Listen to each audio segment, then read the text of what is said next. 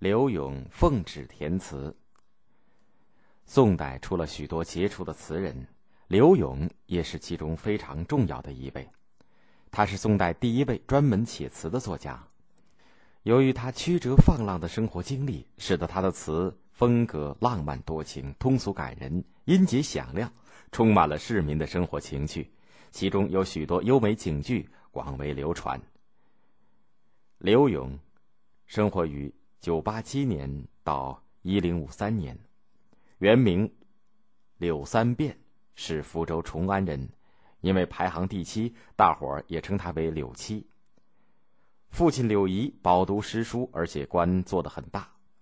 家庭教育的影响，使刘永把读书做官看成是人生的第一目标。大约在三十岁的时候，他告别家乡，到京城追求功名。谁知第一次考试就落榜了。隔了几年，第二次考试又没有被录取。这回他忍不住发牢骚了，写了一首词，叫做《贺冲天》。黄金榜上。偶失龙头望，明代暂遗贤，如何像？未遂风云变，争不自狂荡，何须论得丧？才子词人自是白衣卿相。柳花巷陌，依约丹青屏障，幸有意中人堪寻访。且嫩未红翠，风流事。平生唱，青春都一晌，人把浮名换了浅酌低唱。这首词的主要意思是：考不上进士，做不成官，又有什么关系呢？只要我有才能，我就是一个不穿朝服的官吏。那些虚浮的名声有什么用？还不如把它换成喝酒、唱歌、作词的生活吧。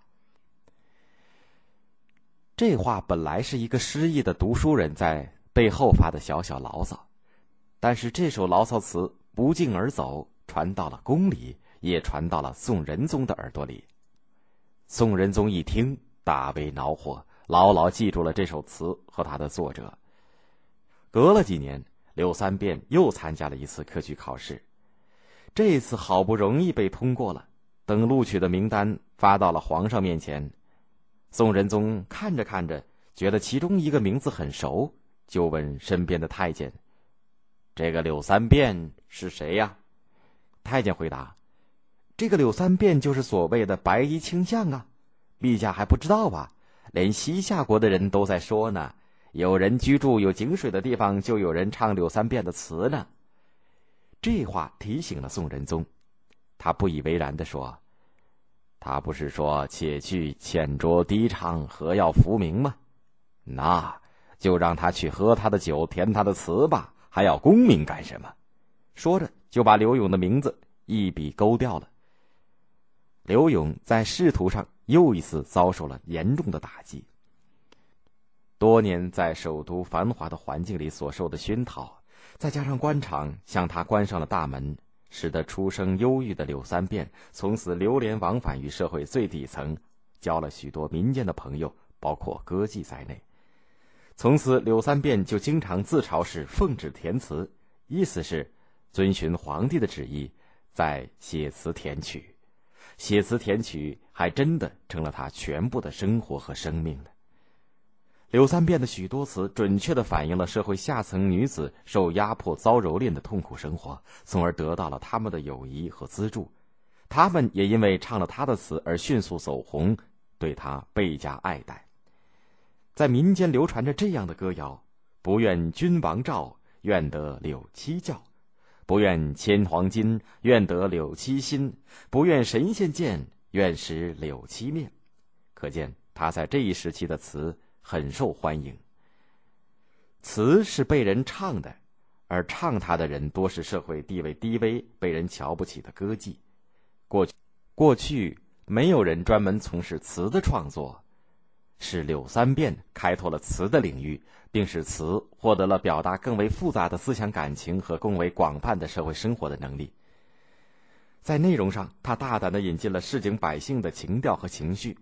在形式上，他创新并发展了一百多字的长调，他一生写了二百多首词，声情并茂，脍炙人口。比如《醉蓬莱》《望海潮》《雨霖铃》《八声甘州》等，为词的通俗性、民间性、音乐性做出了巨大的贡献。刘永的名字是后来他改的。在做了许多年风流词人以后，柳三变又回到了封建士大夫的行列当中。他先是把名字改为刘永，使得统治者再也想不起昔日的柳三变。四十七岁那年，他中了进士，走上了当官的道路，以后也做过县令等。他的政绩不错，民生也好，为国为民做了一些好事。但是刘永的词风从此以后有了比较大的改变，他写的词开始脱俗变雅起来，也有不少歌颂皇恩、粉饰太平的词作。这个时候。刘永才真是奉旨填词了。